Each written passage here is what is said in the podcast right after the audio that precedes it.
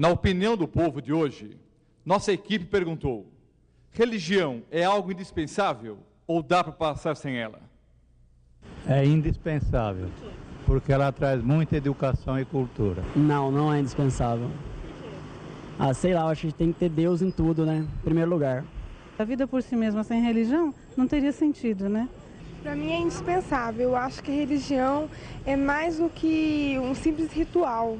Eu acho que é a única forma da gente conseguir se completar como ser humano. Porque ela faz parte do dia a dia né, da pessoa, a pessoa não tem confiança em Deus, não tem religião. Eu calculo que a religião é uma forma para viver melhor. Ah, eu acho bastante importante. Acho que as pessoas precisam de um conforto espiritual. Acho que a religião traz um pouco isso.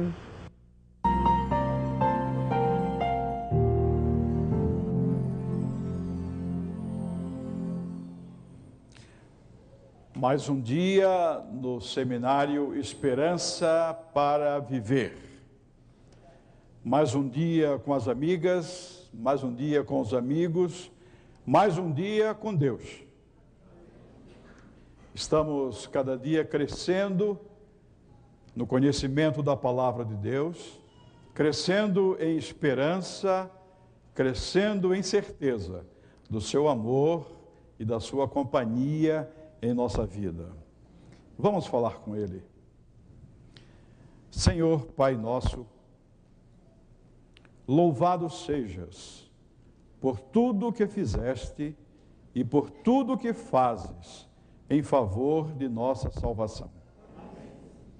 Compreendemos um pouco melhor agora as palavras do salmista quando ele disse: que um dia em tua presença vale mais do que mil dias em outras partes, porque em tua presença nós aprendemos a amar, em tua presença nós aprendemos a arrepender-nos, a confessar-te os pecados, e em tua presença nós experimentamos o perdão.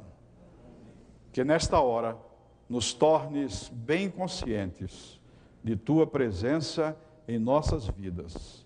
Em nome de Jesus. Amém. Na opinião do povo hoje, vocês escutaram que as pessoas, de um modo geral, admitem a religião como um fator essencial da vida.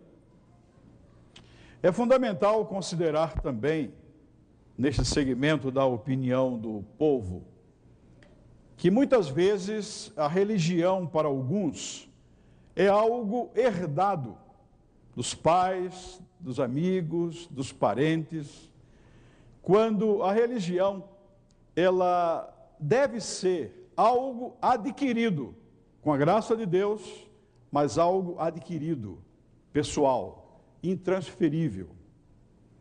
Perguntaram uma vez para um garoto que frequentava a igreja: Meu filho, em que você crê? Ele disse: Eu creio naquilo que minha igreja crê.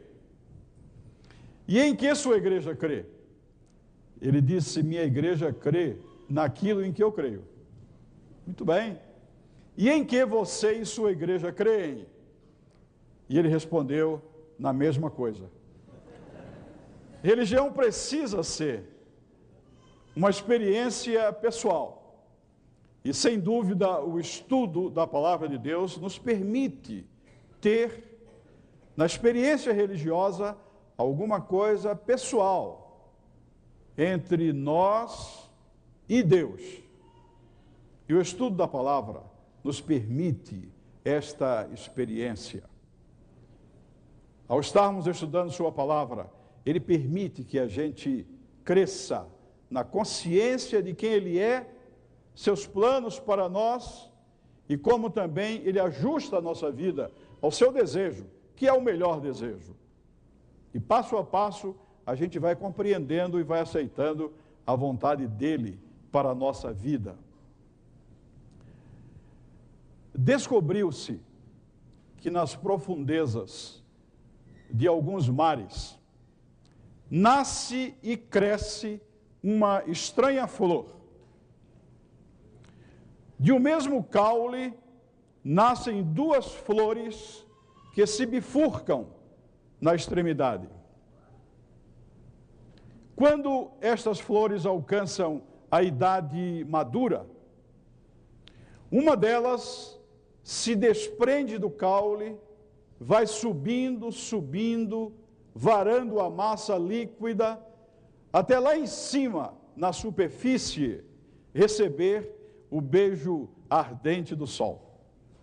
A outra, sua irmã, companheira, ao contrário dela, depois de desprender-se, vira-se para baixo e vai descendo, descendo, descendo até o fundo do mar, onde começa um processo de desintegração e termina em nada.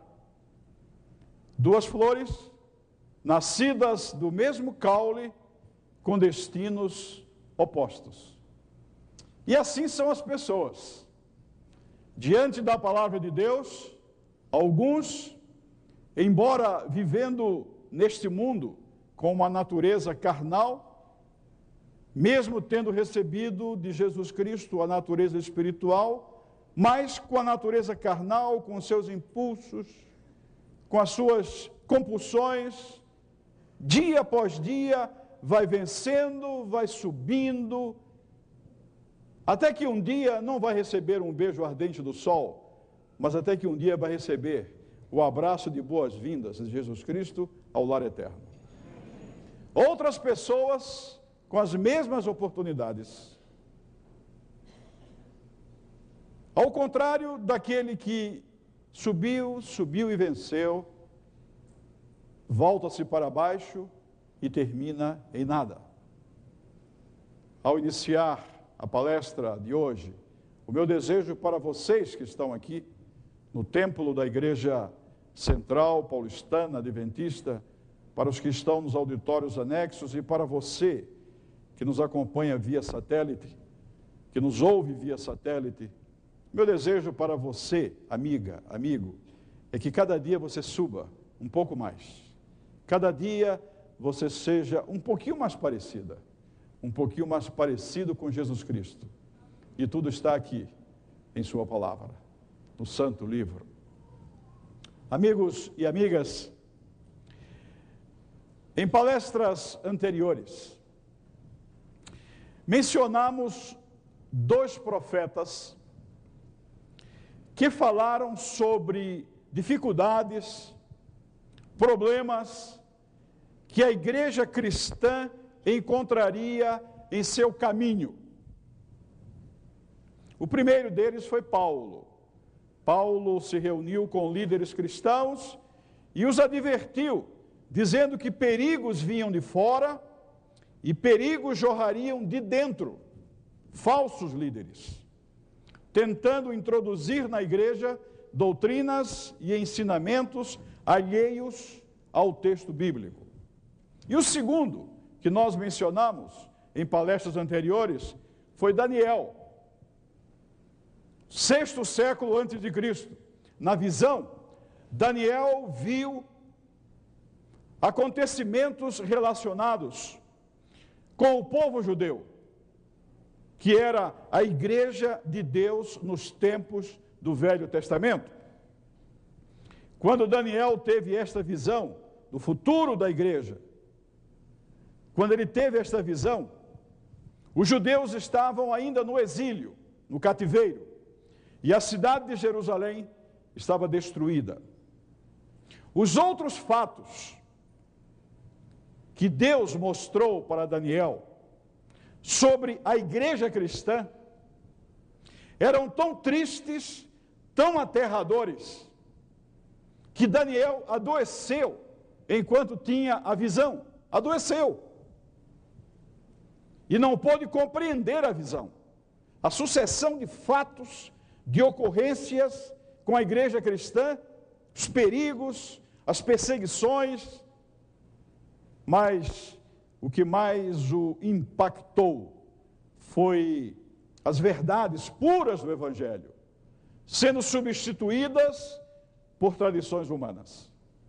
E esta visão fez tanto mal que ele adoeceu, não compreendeu.